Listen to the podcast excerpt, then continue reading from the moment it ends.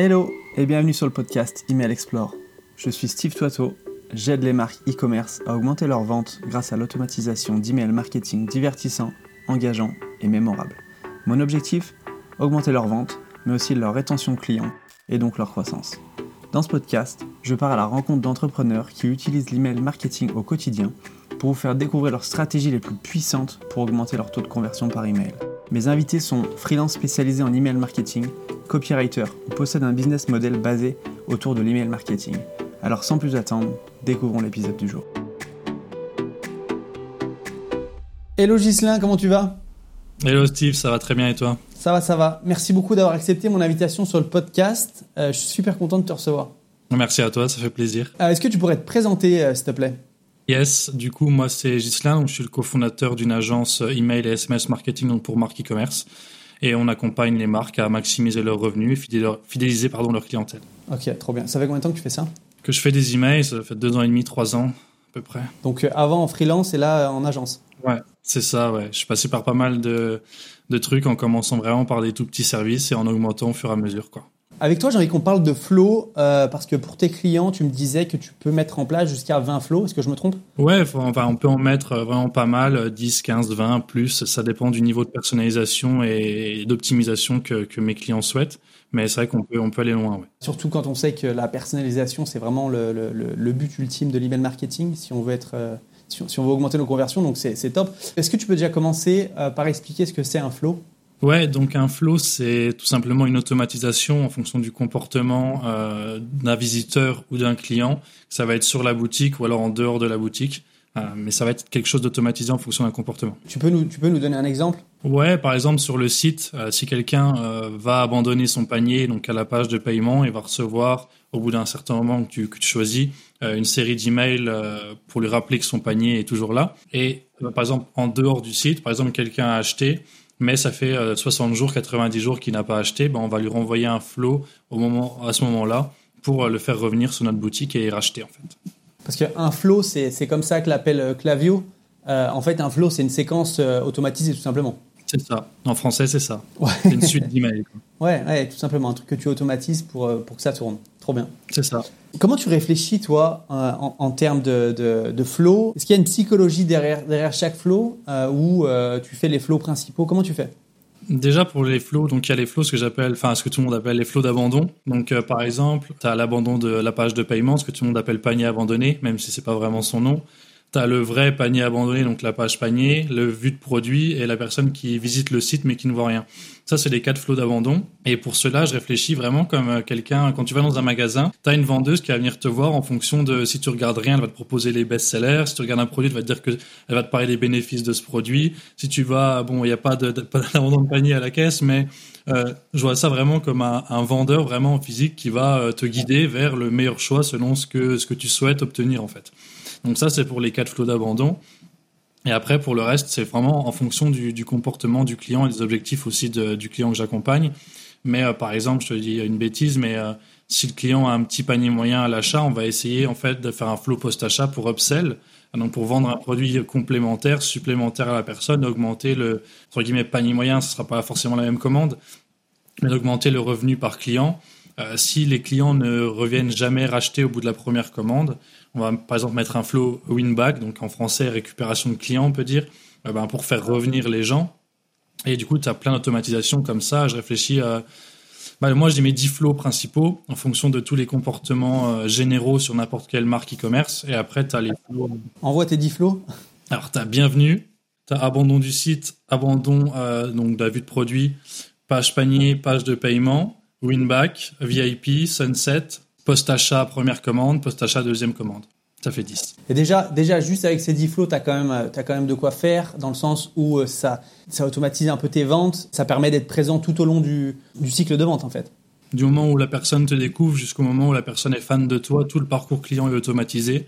Après, je conseille pas forcément de le faire pour une toute petite marque, mais dès que tu dépasses 20, 30 000 euros par mois de chiffre d'affaires, tu peux clairement mettre ça en place et ça automatisera tout ton parcours client de A à Z.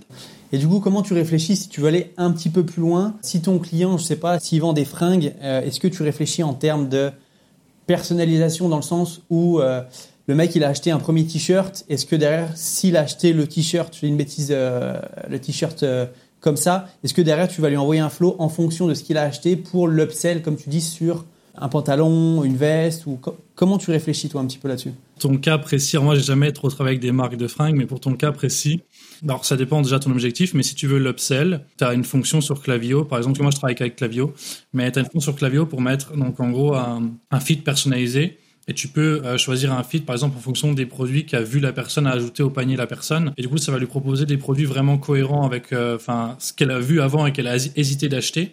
Et tu peux lui proposer ça avec une offre. Et euh, en général c'est pas mal. Ou alors je sais pas tu remarques que enfin il y a une autre chose qui est très bien à faire c'est toujours proposer les best-sellers avec une offre encore une fois. Mais on remarque comme toujours que les gens achètent généralement toujours les mêmes produits. Donc tu peux très bien proposer les best-sellers ou encore les nouveautés Ouais. Et ça, c'est une intelligence artificielle, hein, Clavio, on est d'accord bah, Clavio, ouais, c'est bien plus qu'un qu'un USP. C'est, euh, Ouais, non, mais je parle de, je parle de cette fonctionnalité de, de, de, proposer des, des, des, produits qui ont déjà été euh, regardés. En fait, c'est une IA, on est d'accord hein Ouais, bah, c'est en fonction des cookies, ouais. Ok, ah, c'est en fonction des cookies. Ok, ok. Si je me trompe pas, ouais. Est-ce que toi, tu réfléchis en termes linéaires dans le sens où tu te dis, euh, l'objectif, c'est la conversion. Donc, tout ce qui est pré-conversion, je vais mettre le, la, séquence de bienvenue, la séquence de, d'abandon de navigation, de, de, de, de, panier abandonné, tout ça. Et est-ce que tu te dis, après, il faut que j'arrive à automatiser des emails pendant, je te dis une bêtise, pendant euh, trois mois après la vente pour justement upsell tout long Ou tu te dis, euh, tu te dis non, après, je préfère plutôt envoyer des campagnes pour que ce soit euh, plus, plus cohérent comme ça? Bah moi du coup déjà je vais les, campagnes. Donc moi j'envoie des campagnes tous les mois bien sûr. Maintenant c'est segmenté euh, en général j'exclus les acheteurs récents. Et après ça dépend vraiment c'est du cas par cas. Genre imaginons tu as un produit tu beaucoup d'objections euh, inconsommables. Et la personne euh, en consommant le produit a généralement les mêmes objections et c'est beaucoup d'objections. Bah, tu peux toutes les traiter euh, mail par mail en post-achat et exclure ces gens-là de tes campagnes parce qu'ils sont actuellement dans le flow qui est relié à ce qu'ils vont penser sur le moment euh, et ça sera beaucoup plus cohérent, quoi. Et du coup, pourquoi toi tu conseillerais de ne pas justement se focaliser que sur les trois flots principaux et de, et de, de voir un petit peu plus grand? Est-ce que tu penses que le retour sur investissement, il vaut le coup pour un e-commerçant qui fait, je te dis une bêtise, 20 30 000 euros par mois? Ouais, clairement, le retour sur investissement, il l'aura. Après, ça dépend de ses objectifs, mais je trouve qu'il y a des flots qui sont vraiment nécessaires, surtout si tu fais de l'email marketing rien qu'un flow pour nettoyer ta liste, pour moi, c'est la, la base, quoi. Même si c'est pas un flow qui a un but de conversion. Euh, pareil pour la récupération de clients, c'est, c'est très euh, commun en général que les clients ne viennent pas forcément racheter d'eux-mêmes. Donc, euh, ça augmente tes retours sur investissement publicitaire aussi, de pouvoir faire racheter tes clients sans forcément redépenser en publicité. Après, tu as des flows qui sont pas forcément obligatoires, mais c'est toujours bien de les avoir. Et après, tu testes en fonction de tes retours, mais généralement, euh, tous les flows ont un très bon retour, en tout cas sur, sur, sur nos clients. Après, euh, tester, quoi. Non, c'est clair, c'est clair. Et tu parlais du flow pour nettoyer ta liste. Euh, tu peux nous en parler un petit peu? Ouais, bah en gros, donc ça va être en fonction d'un segment. Il faut d'abord créer un segment, ce qui est pour vous quelqu'un qui n'est qui n'est plus engagé avec vos emails. Donc après, ça pareil, il faut envoyer des campagnes parce que sinon avec les flows, on n'aura pas forcément trop d'emails. C'est dur de savoir si quelqu'un est vraiment plus engagé ou pas. Mais si vous envoyez des campagnes, il faut créer un segment avec la définition de ce qui est pour vous quelqu'un qui n'est pas engagé, donc qui n'ouvre plus vos emails, qui ne clique plus, euh, qui n'est plus euh, venu sur le site, selon un certain délai. Et en fait, une fois que la personne va remplir les définitions de ce segment, euh, ça va déclencher du coup ce flou nettoyage de, de, la liste. Là, moi, je conseille d'envoyer des emails purement textuels parce que c'est eux qui ont une meilleure délivrabilité. Mais en gros, tu vas dire à la personne, salut, est-ce que vous êtes toujours intéressé par ce qu'on partage? Sinon, on respecte votre votre intimité. On veut, on veut pas vous spammer, quoi. Donc, euh, cliquez ici pour vous désinscrire. Sinon, cliquez ici pour rester engagé. Ou alors, tu peux même euh, les rediriger vers une page euh, pour qu'ils choisissent, en fait. je veux recevoir un email par mois, deux emails par mois, etc., quoi. Et après, le but, c'est que ces gens qui, du coup, ont cliqué pour, enfin, ceux qui n'ont pas ouvert ni cliqué du tout ou qui ne sont pas les inscrits, ces gens-là, bah, tu vas les faire passer dans un autre, un autre segment qui sont vraiment, vraiment plus engagés tu vas les supprimer, quoi.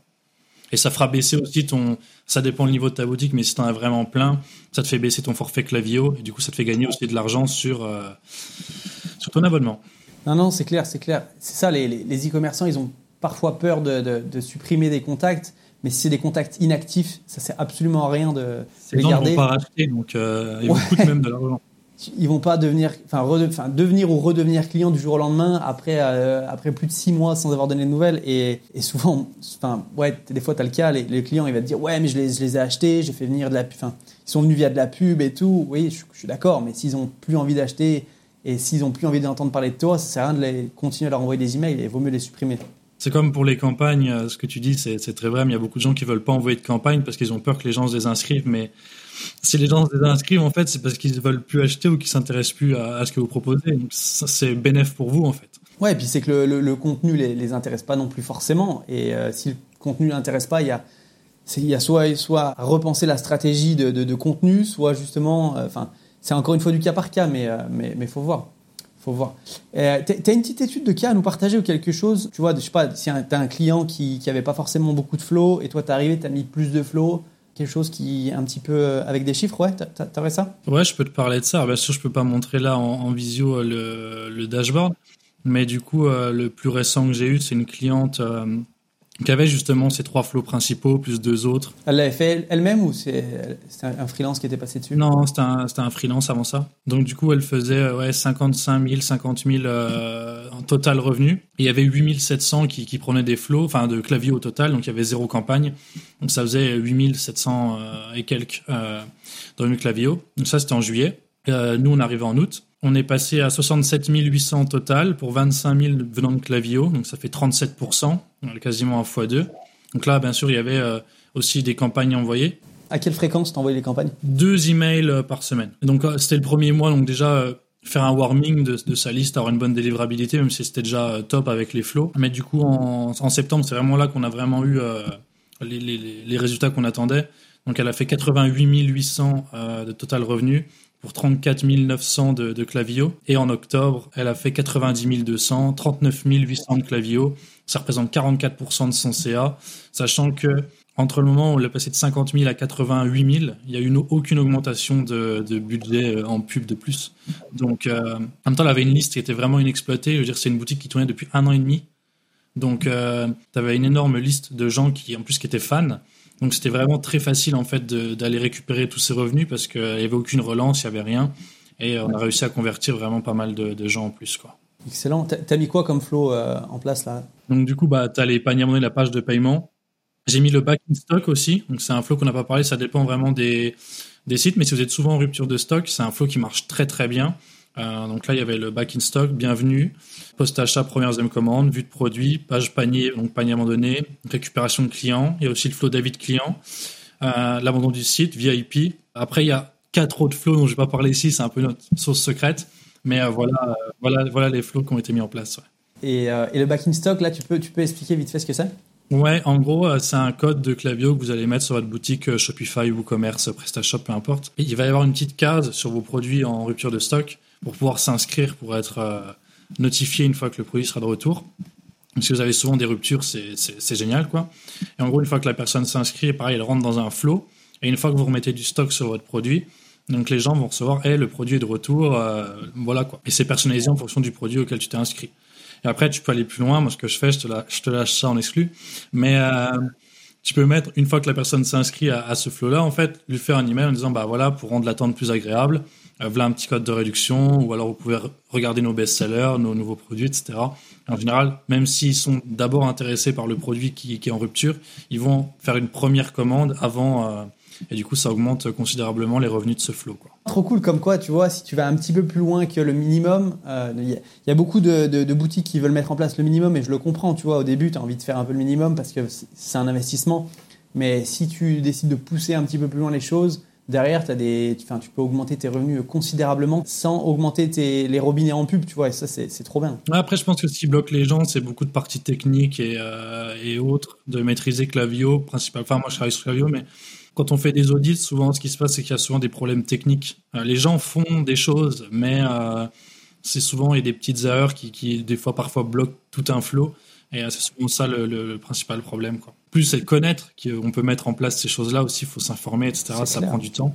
Ah, c'est un métier, euh, hein, de toute façon. C'est, ouais, ouais, ouais c'est clair. Ok, bah écoute, euh, Gislin, je te remercie beaucoup. C'était euh, franchement super cool. Euh, et, tu repasses quand tu veux pour nous partager tes quatre flots secrets parce que du coup, je suis curieux. Ça marche. on fait comme ça. on en reparlera une prochaine fois. Ouais, on fait comme ça, super. Allez, merci beaucoup en tout cas. Avec plaisir, ciao.